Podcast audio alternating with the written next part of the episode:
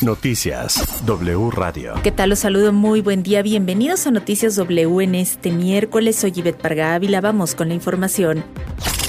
La invasión rusa en Ucrania ha causado la muerte de al menos 2.000 civiles y los bombardeos han destruido cientos de edificios en todo el país como infraestructuras de transporte, hospitales, guarderías y hogares, reportaron hoy los servicios de emergencia de Ucrania. La ONU elevó a más de 874.000 el número de personas refugiadas que han tenido que huir de Ucrania. En tanto, en el séptimo día de la ofensiva, Rusia ha endurecido sus ataques. La ciudad de Kharkov sufrió un intenso ataque que dejó al menos 16 muertos y más de 40 heridos. Fue atacada una universidad y un hospital militar. Ayer se realizaron ataques con armas de precisión contra Kiev y el ejército ruso señaló que ha tomado ya Gerson información que rechaza Ucrania, además de mantener el asedio y los combates en varias localidades. El portavoz del Kremlin, Dmitry Peskov, reconoció hoy que la economía rusa está sometida actualmente a una gran presión y sufre un golpe importante. Sin embargo, aseguró que hay reserva de solidez potencial y planes, por lo que la economía se mantendrá en pie.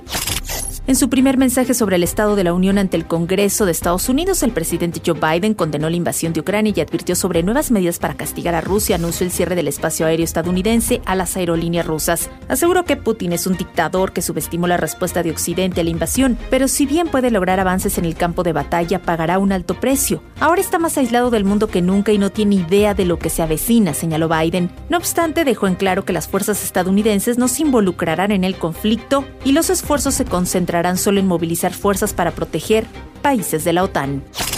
Empresas de consumo, tecnología y entretenimiento han impuesto también severas restricciones de sus productos y servicios en Rusia. Apple anunció que suspenderá la venta de sus productos en el territorio. Además, ya no permitirá que se descarguen fuera de Rusia las aplicaciones de la cadena RT y la agencia Sputnik. Google, Twitter, Meta y YouTube también han instaurado distintas medidas para bloquear, alertar o restringir publicidad, así como contenidos de medios afiliados al Estado ruso. El Festival de Cine de Cannes decidió excluir este año a las delegaciones oficiales rusas o a toda instancia vinculada al gobierno de ese país. Disney, Sony y Warner Bros. cancelaron sus estrenos en Rusia. Nike paralizó temporalmente la venta de sus productos y Adidas dejó de ser patrocinador oficial de la selección rusa de fútbol. También se han sumado a estas represalias fabricantes de automóviles, la petrolera ExxonMobil y el fabricante de aviones estadounidense Boeing, entre otros. La embajadora de México en Ucrania, Olga Sánchez Guillén, recomendó a los mexicanos que continúan en la zona de conflicto resguardarse y tratar de mantener la calma, pues advirtió que la situación empeorará en las próximas horas. Informó que se analizará una ruta de evacuación para ellos, pero por el momento las condiciones están más difíciles. La embajadora llegó a Siret, Rumanía, encabezando un grupo de 21 conacionales y sus familias que salieron ayer de Kiev. En tanto, Daniel Millán, jefe de la oficina del canciller, aseguró que el avión que se encuentra en Bucarest de la Fuerza Aérea Mexicana para la repatriación no es el único que realizará estas misiones. Y la misión de México ante la ONU confirmó hoy que votará a favor de la resolución sobre la agresión contra Ucrania en la Asamblea General de Naciones Unidas. En tanto, el presidente Andrés Manuel López Obrador aseguró que todas las personas afectadas por el conflicto entre Rusia y Ucrania que soliciten refugio a México serán recibidos, protegidos y bienvenidos en el país sin importar su nacionalidad.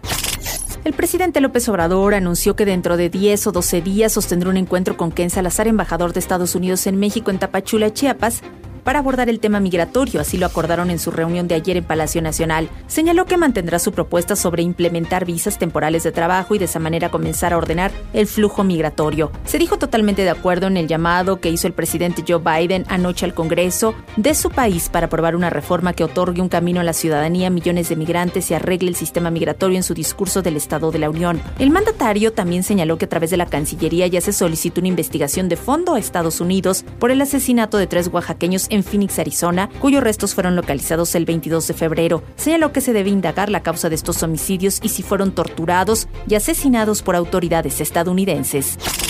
La Secretaría de Educación Pública Delfina Gómez confirmó la eliminación del programa Escuelas de Tiempo Completo, que operaba en 25.134 planteles de educación básica de todo el país y beneficiaba un total de 3.6 millones de niños y adolescentes. Esto tras la publicación de un acuerdo en el Diario Oficial de la Federación en donde la SEP comunica las reglas de operación para la Escuela es Nuestra 2022, en las cuales no aparece el programa cuyo objetivo era mejorar el rendimiento de los alumnos mediante la ampliación de horas con diversas actividades, asesorías y daba apoyo con servicios e insumos para la alimentación de alumnos y docentes.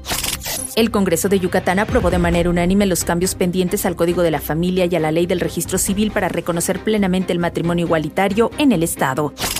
En temas de la pandemia, México reportó 382 muertes más y 13.115 contagios más. Hay más de 42.000 casos activos estimados. El país lleva cinco semanas consecutivas con reducción de casos. Además, se registra una disminución en hospitalizaciones y mortalidad, de acuerdo con la Secretaría de Salud.